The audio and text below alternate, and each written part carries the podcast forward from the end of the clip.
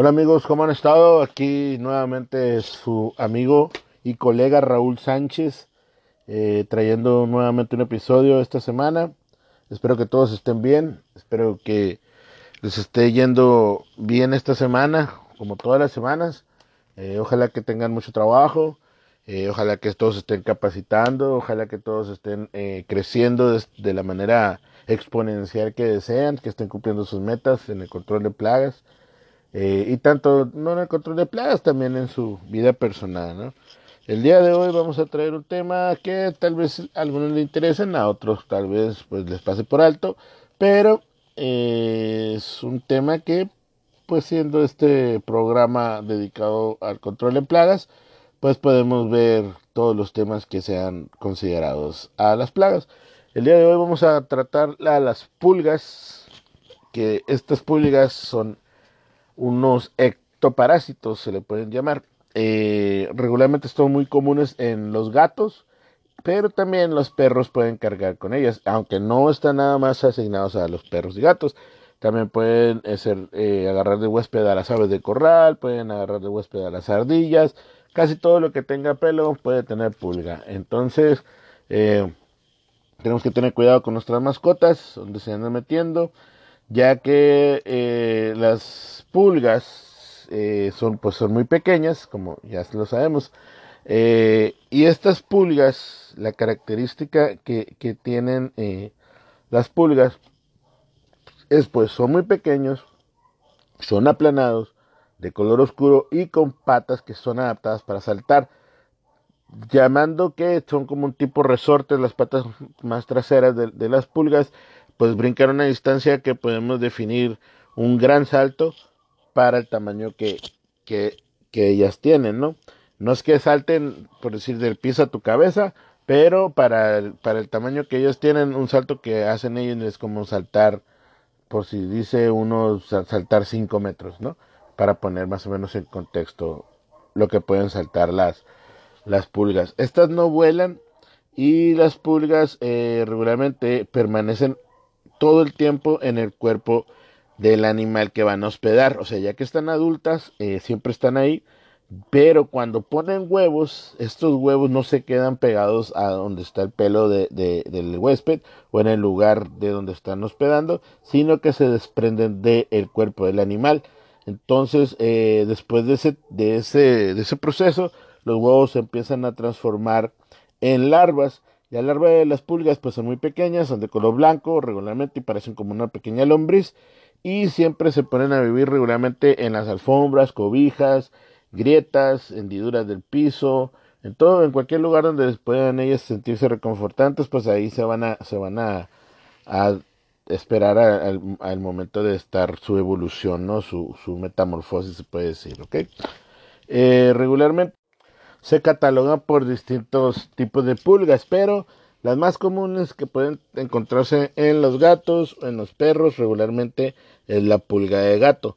Eh, no importa si está definida como pulga de gato pulga de perro, la pulga de gato eh, es la que siempre regularmente está en eh, presente, ¿no? A esta se le puede conocer por el nombre científico de Tenocefalides felis, ¿verdad? Que estas son las que regularmente habitan los gatos, pero no se limitan a ellos, ¿no? Eh, las pulgas pueden llegar a tener un tamaño eh, regularmente cuando ya son adultas alrededor de alrededor de los 3 milímetros, o sea que pues son prácticamente muy muy muy muy pequeñitas, entonces es muy difícil su encontrarlas, ¿no? Pero una vez que la encuentres, no nada más vas a encontrar una pulga, o sea, vas a encontrar bastantes pulgas, y ya que estas, pues por cada opositación, se puede decir, o cada vez que ponen huevos, disculpen la palabra, eh, regularmente ponen de entre 20 a 50 huevos por día, una vez que ya están eh, eh, reproduciéndose, ¿no? Entonces, como le decimos, pues imagínense estar lleno de huevecillos por todos lados de pulga diario y aparte pues no nada más se quedan huevecillos, empiezan a hacer larvas y de ahí van pasando hasta el momento de llegar a ser pulgas adultos, ¿no? Eh, regularmente las, las pulgas, la cabeza la tienen de color marrón, pero no tienen ojos. Eh, las larvas se alimentan, perdón, se alimentan de sangre seca o también de los excrementos que producen los adultos. esto es porque pues, es la única fuente que pueden localizar ellos al, al, momento de estar en, en, esa forma, ¿no? Eh, las larvas se andan, se andan alimentando alrededor de 8 a 15 días antes de que ellas empiecen a construir su capullo para pues ya emerger como una pulga adulta, ¿no? Eh, también muchas veces podemos encontrar los huevecillos, digo, perdón, las larvas en, los escombros, eh, también en donde están las materias fecales de, los animales. Entonces tenemos que buscar muy muy bien dónde están las larvas, ¿no? Eh, las larvas de la pulga se desarrollan muy rápidamente si las temperaturas son más cálidas, o sea, el llamado horneado de los insectos, ¿no? Que entre más cálidos están, eh, más rápido ah, tienen su metamorfosis, más, más, rápido se reproducen y pues son un problema, ¿no? Eh, las, los, perdón, las pulgas pueden estar hasta 12 meses dentro del capullo, aún después de ya estar eh, totalmente formadas. Eh, esto muchas veces, pues, por como comentamos, por la temperatura, ¿no? Si no le es eh, favorable, no van a salir de su capullo que ya tienen, eh, ya tienen formado y pues ya están prácticamente nada más en espera de una, de un clima que ellos estén considerando apropiado, aunque si están dentro de dentro de una temperatura que sea muy muy agradable para ellos en 18 días ya van a estar afuera y van a tener un problema de infestación y cuando una vez que salgan de su capullo van a durar de 30 a 40 días más o menos vivas en el hospedador donde estén viviendo, ¿no? Aunque también pueden durar hasta los 50 días, pero el ciclo vital más o menos es, de eso, ¿no? De, de, de, los 30 a los 50 días eh, regularmente. Los problemas que podemos asociar regular, regularmente son eh, una enfermedad que se llama tifus en los seres humanos, pueden provocar también la riqueciosis, que la, esa, esta va a, aunada a la pulga de los gatos, y pues los síntomas son muy similares al, al, murino, ¿no? Eh, que debe dependencia de atención primaria, pero menos graves, incluyendo dolores de cabeza, escalofríos, fiebre, vómitos y erupciones cutáneas. Y este agente de riqueza se encuentra ampliamente en las pulgas que acabamos de comentar de todo el mundo, ¿no? es probable que muchos de los casos eh, previamente que se hayan diagnosticado como tifus murino en realidad pudieran haber sido riqueciosis, por eso es muy muy bueno que se hagan estudios muy avanzados para saber si es lo que están eh, teniendo como enfermedad, ¿no? Que no hay que confundir porque son diferentes tratamientos. Ok, las pulgas hacen su picadura eh, muy pequeña, ¿verdad? Eh, deja una mancha, deja una mancha de, de color rojo y eh, dejan un pequeño alito, un halo mm, muy, muy, muy tenue alrededor de la picadura, pero no genera una hinchazón muy excesiva. Es por eso que por eso a lo mejor puede, puede pasar desapercibido algún, alguna vez porque no te das cuenta que te están picando las pulgas, pero si te pueden estar transmitiendo algún tipo de, de vector patógeno que te pueda estar dañando, ¿no? Eh, mucha, pero hay gente que sí tiene unas alergias que les causan irritación o les causan erupciones de la piel. Eh, algunas personas pueden sufrir una dermatitis muy, muy, muy intensa después de que le piquen. Entonces, pues tenemos que tener eh, cuidado en ese aspecto de, de, del tratamiento hacia las pulgas. Eh, hay que tener en cuenta también que, que estos eh, pulgas pues podemos, podemos tratarlas con diferentes químicos, hay que checar las etiquetas, pero uno de los que se pueden utilizar es fipronil o también el imidacloprid también puede, puede funcionar. Eh, para hacer los tratamientos contra estos insectos. Pero Hay que tener cuidado siempre con la etiqueta, cómo lo vamos a utilizar. No vayamos a agarrar a un perro o un gato y bañarlo en una solución que hagamos. Hay que checar siempre eso. Hay que guiar a los clientes con los veterinarios porque si no controlan desde el veterinario el problema va a ser muy muy muy difícil que se controle eh, la infestación de las pulgas. ¿no? Eh, o sea, nosotros venimos a coadyuvar o ayudar al tratamiento veterinario para que no nos sintamos, o sea, si somos responsables de cierta parte del tratamiento, pero también pues el, cliente tiene que saber que tiene que llevarlo al veterinario y que no nada más con nosotros, con nuestro servicio, se va a acabar eh, completamente la plaga de, de su hogar. Eh, estos productos regularmente que le van a poner a los animalitos, pues son eh, vía tópica, casi, casi, siempre son los vía tópica, que son unos productos de los más avanzados. Eh, son los que ayudan a, deshacerte de lo que son las pulgas, pero también puede deshacerse de las, de las garrapatas, ¿no? Si, si tu perro o gato o tu mascota tiene pulgas, también puede el, el químico o insecticida o tratamiento que le pongas a tu, a tu mascota o animal, eh, también va a darle guerra a lo que son las garrapatas. Entonces es un tratamiento integral para quitar los ectoparásitos de las, de las mascotas, ¿no? Que es muy importante eh, tener un tratamiento para las mascotas, aparte del tratamiento que nosotros vayamos a dar, eh, pues tenemos que estar contemplando que vamos a proceder a hacer un tratamiento integral o un manejo integral de plagas aquí en este momento, pero la integración del tratamiento tiene que venir también aunado con lo que haga el, cliente y el veterinario, ¿no?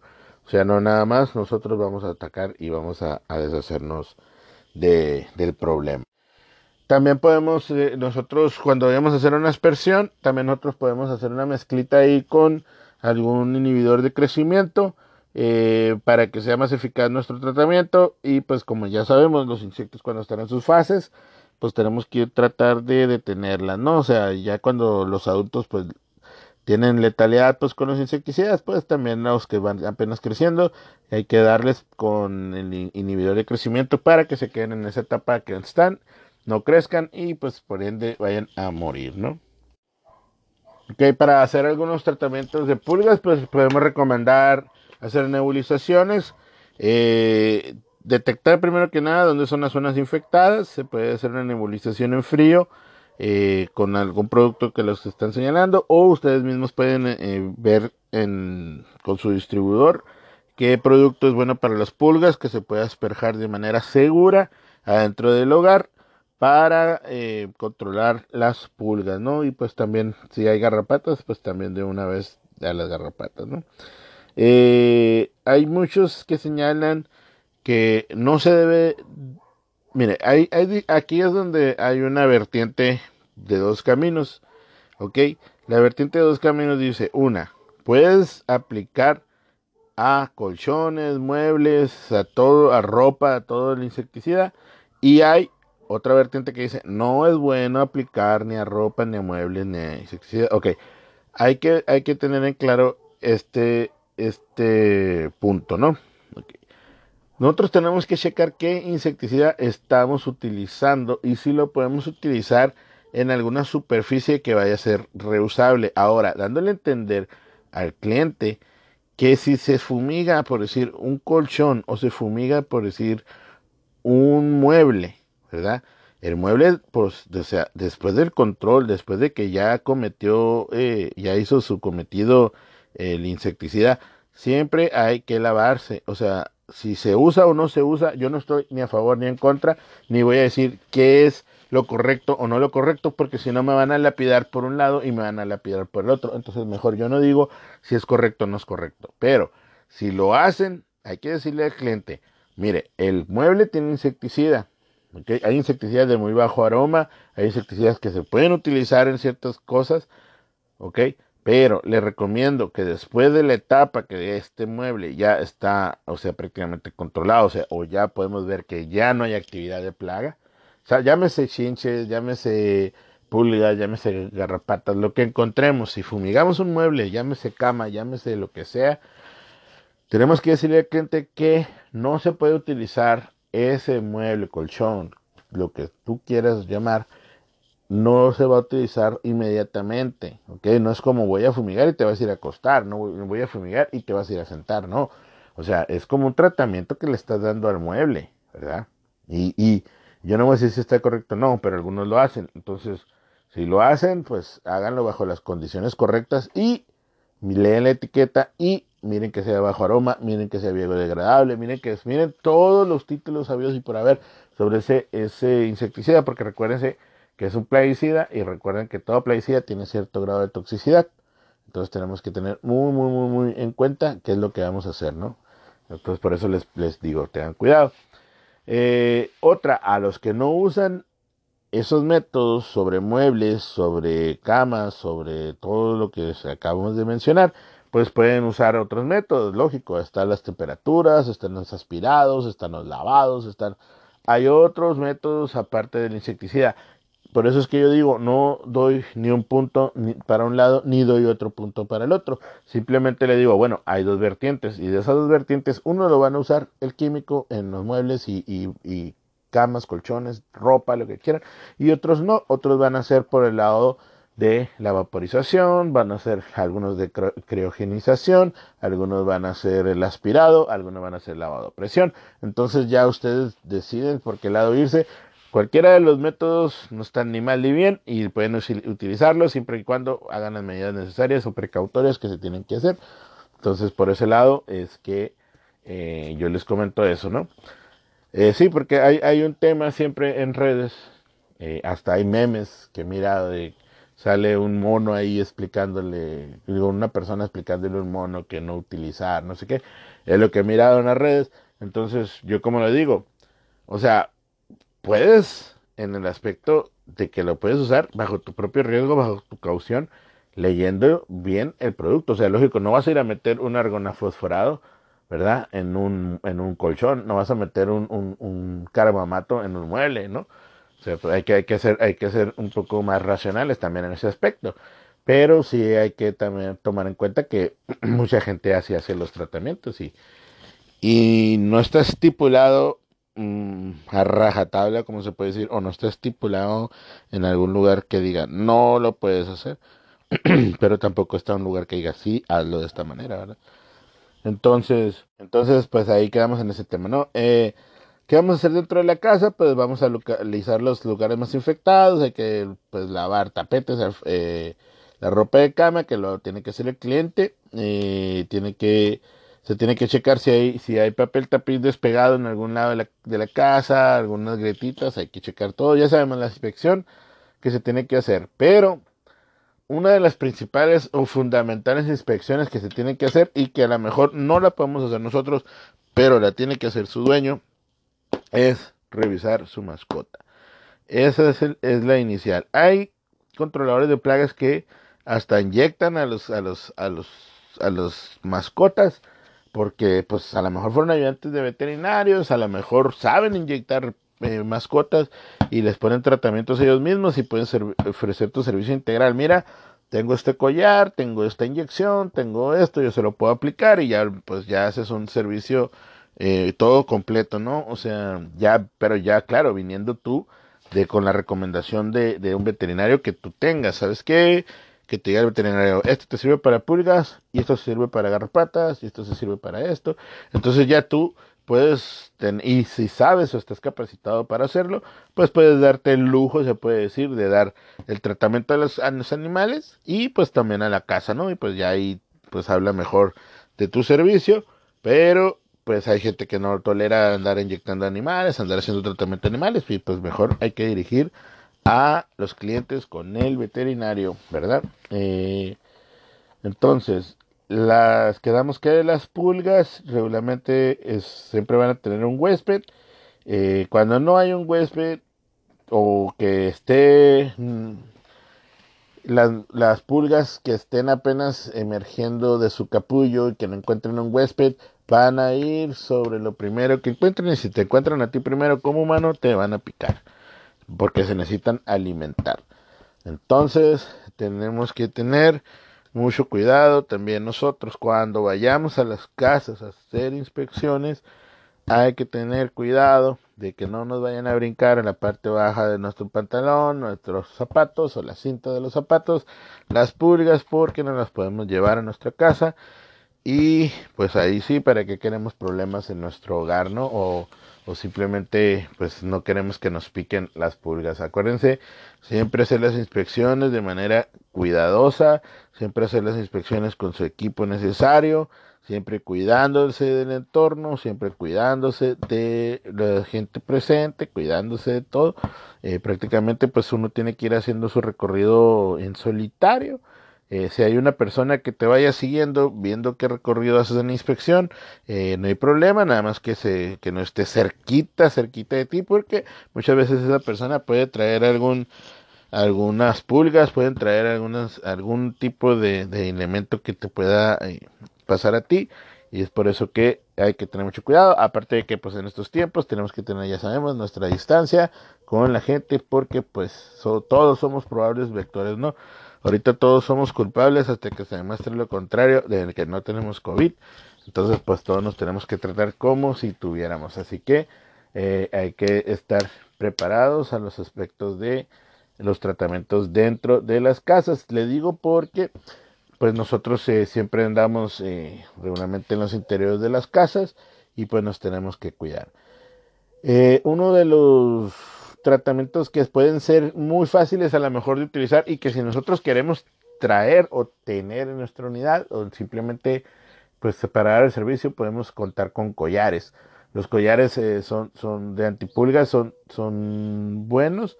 Eh, nada más pues hay que leer las instrucciones, hay que decir que, eh, que nos capacite un poco el veterinario sobre el común uso de collar.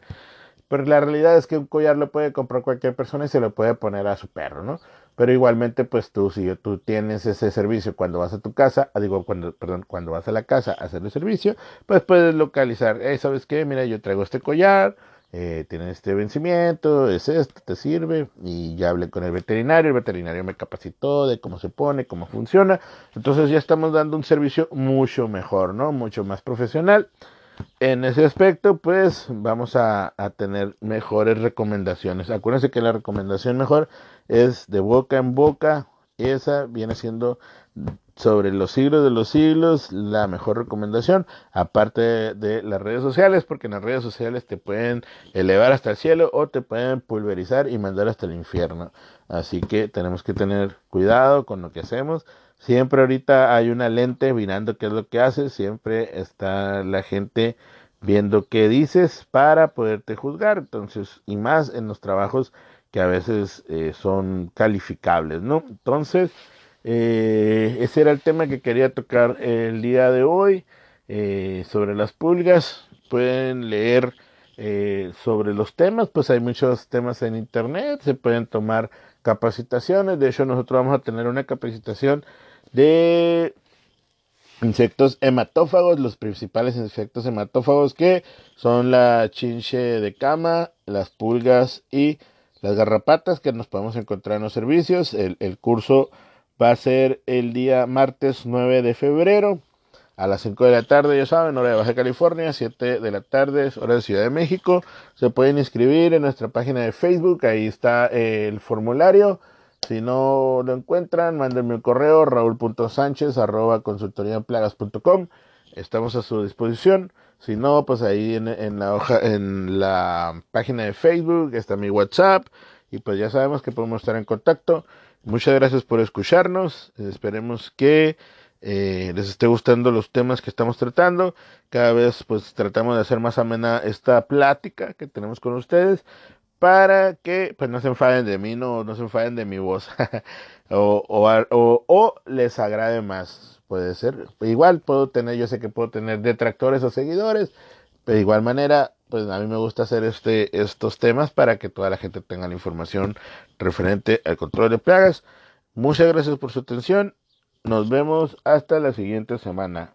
Porque eh, cada sábado ya estoy sacando los, los los temas porque son los días que tengo más disponibles y pues les comentaba muchas gracias por escucharme Hasta luego.